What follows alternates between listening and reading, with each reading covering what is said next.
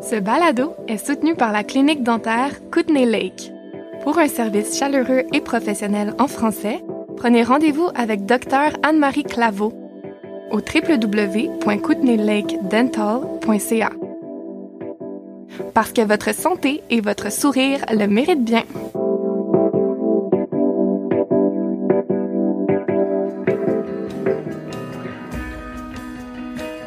J'avais deux fémurs cassés, côte brisée, j'avais du sang, de l'air dans ses poumons.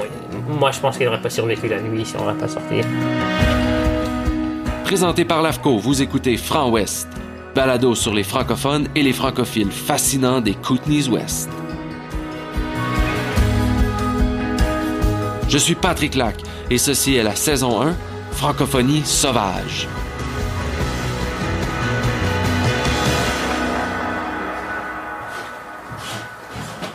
Alors, bienvenue dans le studio. Studio. Dans le closet. Exactement. Sincèrement, là, c'est le meilleur acoustique de toute la pièce. Moi, je peux passer des heures là-dedans, puis je me sens bien. Ouais. C'est comme, c'est calme, c'est reposant. Ok, euh, on va sauter tout de suite dans le vif du sujet. Ouais. Parle-moi de ta première expérience en aviation. Ma première expérience en aviation, je pense que ce sera en, en hélicoptère avec mon grand-père à Paris. Donc c'était un Bell 47, donc c'est un hélicoptère. Le cockpit c'est une bulle en plastique. Et ça vient, la bulle vient presque en dessous de toi et j'avais, oh, je sais pas, 6 ans peut-être. Et c'était mon grand-père qui volait et moi j'étais dans un siège derrière sur le bord et quand on tournait, il y avait rien, c'était le vide en dessous parce que c'est une grosse bulle en plastique. Je me rappelle que ça m'impressionnait pas mal. Parce que tu viens d'une lignée Ouais, ouais, mon père, ça fait des années qu'il vole et mon grand-père aussi. Est-ce que pour toi, l'aviation, ça a toujours été ce que tu voulais faire? Ou est-ce que c'est un retour aux sources? Ou... Ouais, ça a toujours fait partie de ma vie. Je crois que j'avais 14 ans quand j'ai acheté un parapente. Et j'ai commencé à voler. Après ça, j'ai un paramoteur. Après ça, j'ai fait ma licence d'avion.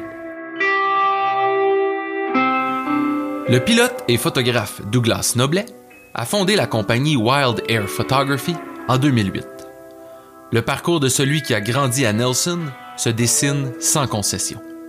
Passionné de montagne, de ski, d'aviation et de photographie, le bénévole en recherche et sauvetage raconte son cheminement et partage son intervention en sauvetage la plus marquante.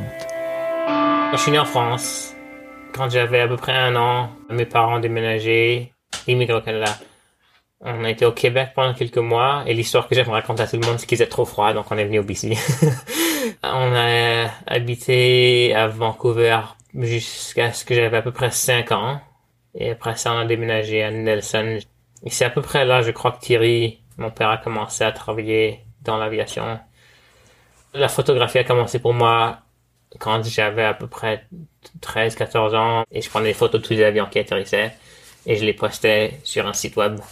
Quelqu'un qui m'a offert d'acheter une photo pour 20 dollars et oh 20 dollars super.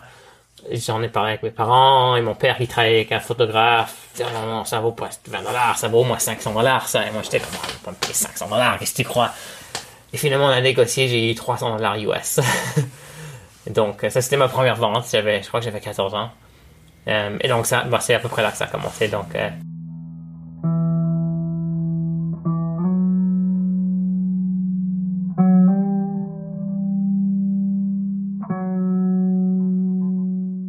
j'ai grandi en, en, passant toujours du temps dehors dans la montagne à explorer. Et donc ça s'est comme combiné comme naturellement tout seul. C'est pas comme j'ai envie d'être pilote ou j'ai envie d'être photographe ou c'est juste comme combiné naturellement. Et, et quand j'ai trouvé le nom Wild Air Photography, j'ai en fait pas cherché très longtemps. J'ai bah, qu'est-ce que j'aime faire Et ça s'est trouvé assez facilement. C'était sauvage, les montagnes, être en l'air, voler et la photographie. Donc euh, Wild Air Photography, ça s'est combiné parfaitement et ça fait 13 ans maintenant. Comment est-ce que ton, en tant que photographe, est-ce que ton style s'est développé ou s'est transformé depuis 13 ans que tu fais ça? Ouais, oui et non. Genre mon, style, j'ai jamais, j'ai jamais chassé la photographie pour faire de l'argent. C'était plutôt, je faisais ce que j'avais envie de faire et l'argent venait. Et donc, dans ce sens-là, j'ai jamais vraiment fait, j'ai jamais fait des mariages, des portraits. C'était plutôt avec moi, j'avais ma caméra dans les montagnes, en ski, en avion. Et après ça, les photos que je ramenais, je faisais des calendriers, je les vendais comme des, stock images pour des sites web, pour des magazines, pour des brochures. Ça a toujours tourné autour de, de, de faire ce qui m'intéressait de faire. Et après ça, bon, tu trouves comment faire de l'argent avec après. Mais ça doit être compliqué faire un mariage avec un avion. tu sais quoi? J'en ai fait un une fois en fait. J'ai fait un mariage en avion et il y avait un photographe au sol. Et ceux qui se mariaient m'ont envoyé un message dit on aimerait vraiment des photos aériennes de notre mariage. Et c'était avant qu'il y ait drone ça c'était c'était genre maintenant tu le fais en drone c'est presque même plus une question si t'as pas un drone ils voulaient des photos en avion donc euh, moi j'étais faire trois tours du mariage dans le jardin au bord de la plage j'ai pris des photos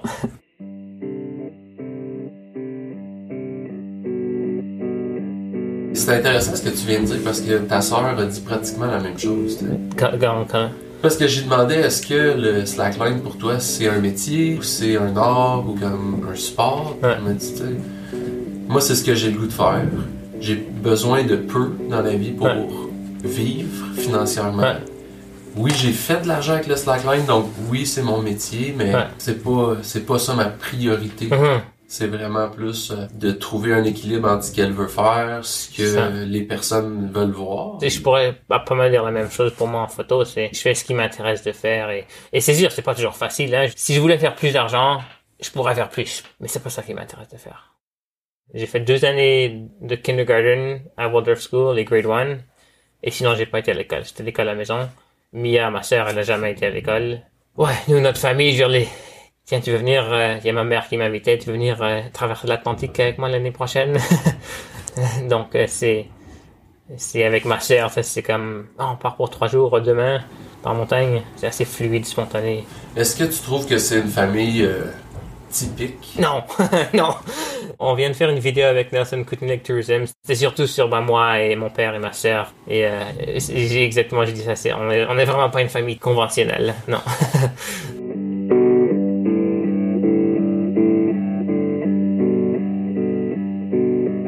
Qu'est-ce qui te garde dans les Kootenays?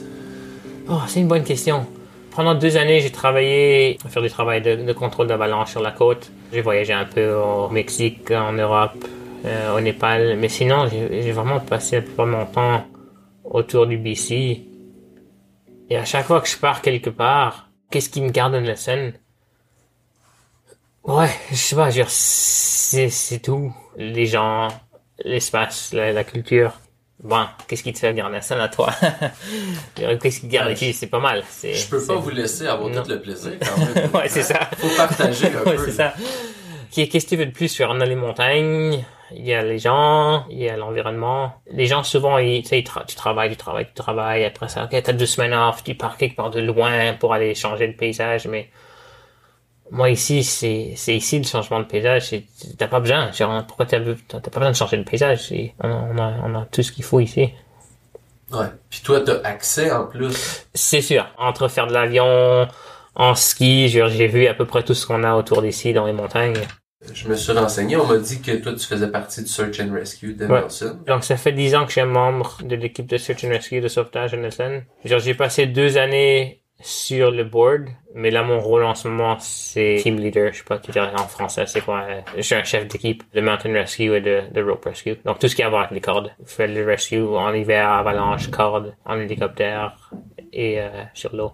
Quand tu vas recevoir un call, c'est quoi la, la procédure? Qu'est-ce que La procédure, ça, ça, dépend vraiment de ce que c'est. On a eu deux trois appels euh, ce mois et euh, c'était des gens qui manquaient c'est souvent un peu moins urgent. Comme une personne, ça faisait une semaine déjà qu'elle n'avait pas été vue. On a pris 4-5 jours à la chercher, on l'a toujours pas retrouvée. Et, sinon, la procédure, si c'est un, rescue, s'il y a quelqu'un qui a un spot ou un inreach et ils appuient leur bouton, ils ont besoin de l'aide. Là, souvent, c'est que les premières trois personnes, hop, à l'aéroport, on prend l'hélicoptère, on ramasse la personne en montagne, hop, on la met et on rentre, on a passé l'ambulance. Et ouais, et parfois, ça prend des jours et des jours et on n'a pas de résultat.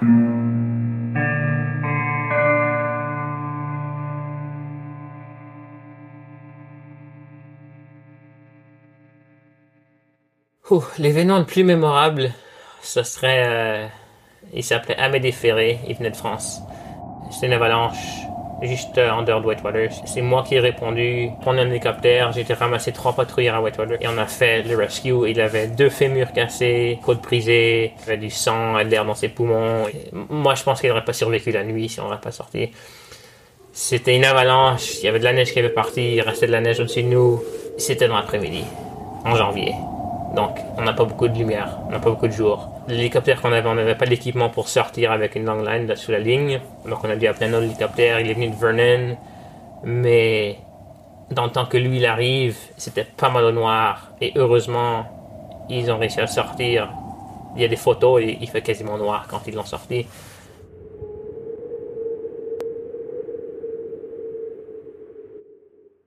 J'étais en France l'année d'après et pendant comme une heure on s'est parlé, on a débriefé, genre lui sa jambe est un peu plus courte d'un côté mais sinon il, a pas mal euh, recouvert aussi bien qu'il pouvait. Euh, et donc j'ai comme mis l'histoire ensemble de qu'est-ce qui était passé de leur côté, ses amis, qu'est-ce qu'ils ont fait, qu'est-ce qu'ils ont fait à les amener jusqu'à ce que où ils étaient, jusqu'à l'avalanche. Et à peu près neuf mois plus tard, j'ai retrouvé son sac à dos là-haut. Et donc j'ai retrouvé sa caméra, tous ces trucs. Et j'ai sorti des photos de à peu près cinq minutes avant l'avalanche.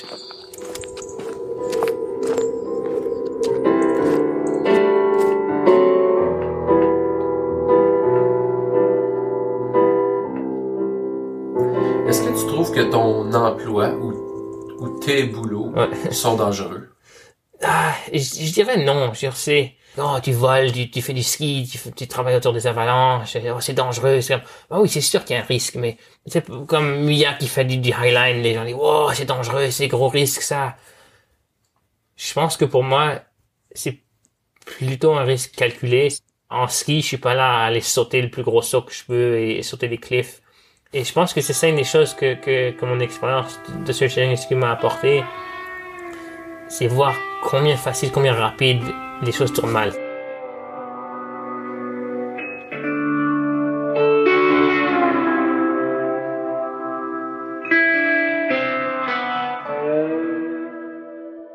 Clinique dentaire Kootenay Lake. La clinique dentaire multilingue des Kootenays. Graduée en 2016 de l'Université de Montréal, Dr Anne-Marie Claveau est une passionnée de médecine dentaire. Quand j'ai vu le patient, il était cédulé pour qu'on y extrait sa dent. Quand j'ai vu la radiographie, j'étais comme c'est vraiment une bonne dent encore, vraiment sauvable. Ça serait pas un coût exorbitant puisque la dent, dans le fond, elle a juste un petit canal. Trilingue, elle offre ses services de dentiste généraliste en français, espagnol et en anglais. J'expliquais aux patients que ça valait vraiment la peine de sauver la dent, mais tu sais que c'était totalement son choix. Là. S'il voulait faire l'extraction, on pouvait. C'est important que les patients ils comprennent. moi, j'essaie toujours d'expliquer puis de montrer, soit avec des photos, comme d'expliquer un peu avec les radiographies, pour que le patient comprenne qu'est-ce qui se passe, puis qu'il comprenne ses options de traitement. Que ce soit pour une chirurgie complexe, un traitement d'orthodontie, une greffe de gencive ou simplement pour une seconde opinion, Prenez rendez-vous avec Dr Anne-Marie Claveau pour discuter de votre santé bucco-dentaire. Visitez la clinique dentaire Kootenay Lake au 556 rue Joséphine à Nelson ou via le site kootenaylakedental.ca. Et n'oubliez pas de mentionner que vous avez entendu parler de notre commanditaire grâce au balado Front Ouest. Merci de soutenir votre francophonie locale. Je suis Patrick Lac et vous écoutez Franc Ouest, saison 1, francophonie sauvage.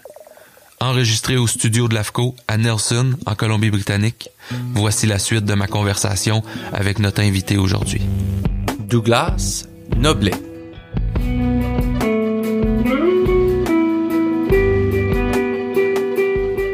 C'est comme paf. les gens ils skient et d'un coup, pouf, c'est une mauvaise journée. C'est quand tu ah, ah, ça va sûrement aller, ça va sûrement aller. C'est comme, bah, attends une minute, ça va sûrement aller, mais ça tourne mal aussi rapidement les choses. Habituellement, quand je parle à des aventuriers, j'aime poser la question, ta famille, tes êtres chers, eux, comment, comment ils deal avec ça? Tu sais, j'y pensais en fait, j'y pensais assez récemment parce que moi, une chose qui m'intimide un peu, c'est l'eau. Et en disant ça, j'ai fait du rafting, j'ai fait du kayak d'eau blanche Euh, et j'ai aussi ramassé des gens qui sont noyés dans l'eau. Donc je respecte l'eau. Il y a ma mère, là, elle est sur un bateau au Panama. Ils vont faire deux, trois mois, ils vont monter en bateau à voile jusqu'au Mexique. Et tu sais, j'y pensais, oh, disons que c'est impressionnant, dire, ça fait peur, elle part là sur un bateau pendant des mois, dire, attends, c'est pas à moi d'avoir peur, dire, parce que souvent, c'est, c'est tout ce que moi je fais, ça lui, parfois, ça lui fait peur à elle. Mais je pense qu'on est à un point, dans notre famille, tout le monde, ils ont leur truc, ils font leurs choses, et tout le monde comprend le risque, et c'est, d'avoir peur, c'est bon, ça, ça, te garde safe, parfois, mais de vivre toujours dans la peur, ça t'empêche de faire ce que tu veux,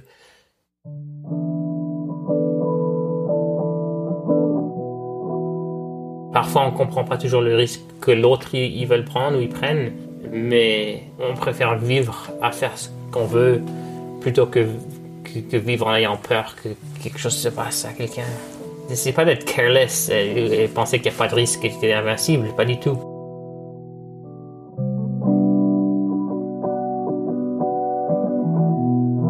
Tes parents ont quitté la France quand vous étiez jeune. Comment est-ce que vous avez vécu la distance avec votre famille élargie? Ouais, moi, moi j'avais un an quand on a déménagé au Canada. Et ma sœur est née à Vancouver, mon frère est né à Nelson. Donc pour moi, je pense que la, famille, mes grands-parents, mes tantes, les oncles, les cousins les cousines, j'ai pas vraiment grandi avec eux. J'ai grandi au Canada, au BC. Euh, et j'ai été revisité de temps en temps. Et, en, en 2015, j'ai passé quelques semaines à Chamonix, à Zermatt. Mais j'étais tout seul, j'avais pas, j'avais pas d'équipement de corde ou de ski ou rien. J'étais là juste, juste pour visiter, faire le tour, euh, dire bonjour à tout le monde qui voulait me dire bonjour, incluant des cousins et des cousines que j'avais jamais rencontrés. Pour moi, j'étais, j'étais trop jeune pour vraiment connaître mes grands-parents ou, ou, de la famille en France. Donc quand on a déménagé, au moins consciemment, en ce moment, ça m'a pas affecté comme comme ça aurait pu si j'étais plus vieux. Ou c'est comme, oh, on, a, on est parti, ils sont loin maintenant. Parlons des montagnes ou, ou des sports. De ce que tu connais, comment est-ce qu'on peut comparer les Kootenays avec euh, la France ou les grosses montagnes là-bas? Comment on peut comparer les Kootenays avec la France? Je sais pas. Genre là-bas, tu, prends une chaise, tu prends un, tram, un gondola, il y a des restaurants partout, des cafés partout, des cabines et des gens partout. Ici, j'ai fait plusieurs traverses de ski pendant un mois, tu vois personne. Personne. Et, genre, on n'est même pas dans les Kootenays, on n'est pas au plus sauvage qu'il y a au Canada. Genre, montes plus au nord. Et je pense que c'est une des raisons qui a attiré mes parents à venir au Canada. C'était la nature sauvage qui a pas mal été perdue en Europe. J'ai fait trois traverses en ski de à peu près un mois chaque. Donc j'ai traversé les Selkirks et les Purcells. Et j'ai passé un mois sur la côte dans le Waddington Range. Et là, au printemps qui arrive, traverser les Monachies en ski. Donc on va commencer vers Grand Forks et remonter pendant à peu près, je pense qu'on planifie 42 jours en ce moment jusqu'à Vilmont, qui est pas mal au nord de Revelstoke. Ça se vit comment faire une expé de 20, 30, 40 jours? Ouais. Par exemple, l'expédition dans les Purcells, tu commences à en parler pour un an ou deux avant. T'attends le bon hiver ou le bon printemps. C'est comme, OK, y a, on planifie ça pour le printemps qui arrive. Donc, ça prend quand même pas mal de travail à organiser les food drops, avoir de la bouffe dans la montagne, connaître notre route, avoir la bonne équipe. Une fois qu'on est dessus, on met les skis, ben, c'est assez facile. Tu te réveilles tous les jours, tu mets tes skis, tu te promènes dans la montagne. Quand t'es fatigué, tu vas au lit. il y a beaucoup de gens qui disent, ah, mais c'est quoi qui t'intéresse de faire ça? C'est, c'est, en anglais, on dirait un sufferfest, tu, tu souffres, tu es dans la montagne, c'est dur. C'est comme, oui, c'est sûr qu'il y a des, temps où c'est dur. Il y a aussi des temps c'est, pas mal. Tu es dans la montagne, il n'y a, pas de schedule, tu pas des meetings ou des emails ou des gens ou du travail, des choses à faire. Tu es juste, tu es là. Tu un mois, c'est juste toi à la montagne.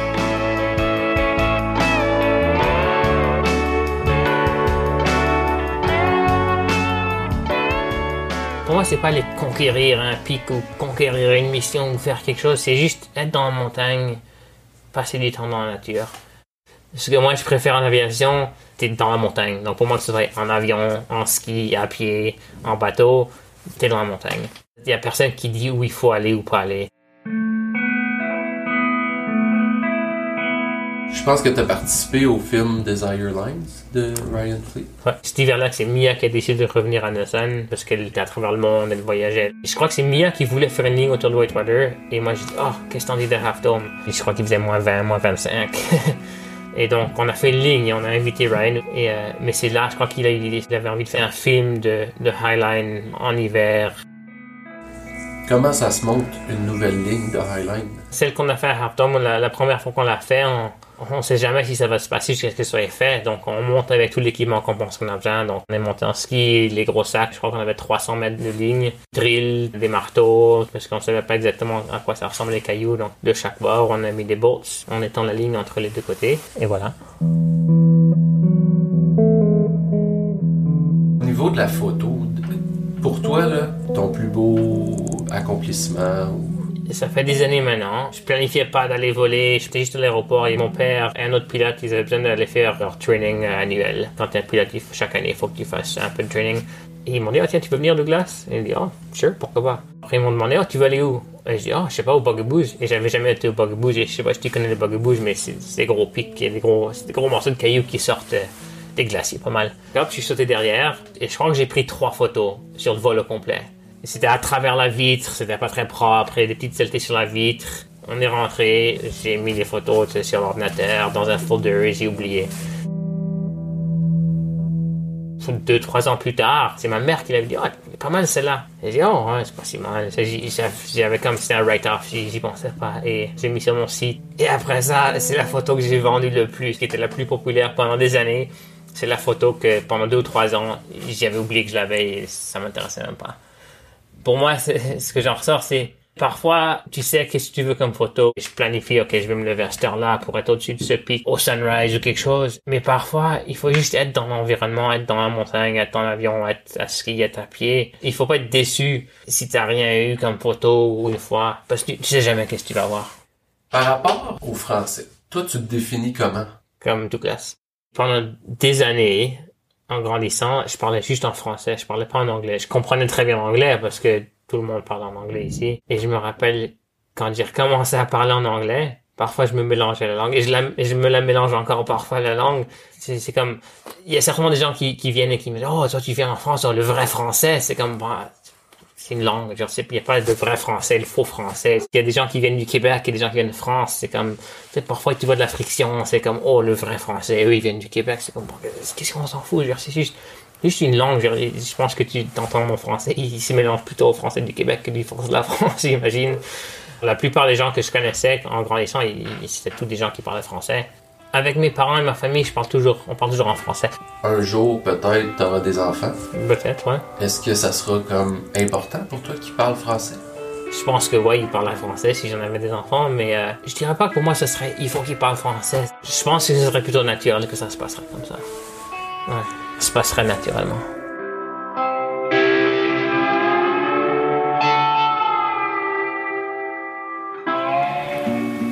Si vous avez aimé cet épisode, c'est vraiment important de vous abonner à la série Franc Ouest sur la plateforme balado de votre choix et de nous laisser un commentaire 5 étoiles. C'est la meilleure façon d'assurer la survie de notre projet. Et si chaque personne prend le temps de le partager avec un ami, on pourra continuer longtemps à vous faire découvrir notre francophonie sauvage. Franc Ouest, une production de l'AFCO. Consultante journalistique et rédaction, Marie-Paul Berthiaume. Consultant technique, Anthony Sana. Gestion des médias sociaux, Dania Prou. Graphisme, Louis Fortier Design. Image du logo, Wild Air Photography. Narration publicitaire, Mathilde Van Branteghem. Thème musical, The Great Novel. Ambiance musicale, Kent Kataoka. Cuckoo Tales, Patrick Lack and South Heaven. Transcription, France Marchand. Comité d'écoute, Marie-Paul Berthiaume, Pascal Boyer. Nous reconnaissons l'aide financière de Patrimoine canadien. Je suis Patrick Lac.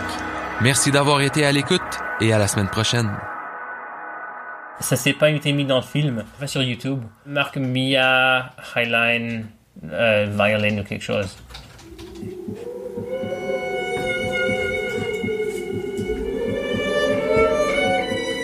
Ah, ça, c'est la ligne, ça, c'est Half Dome. C'est la ligne à Whitewater. Aurélien Sudan. Il est venu faire du violon dans la montagne quand on fait des Highlands. Dans la région, là, est-ce que, est-ce que Mia, c'est vraiment le top? Bon, Mia, c'est le top dans le monde, donc.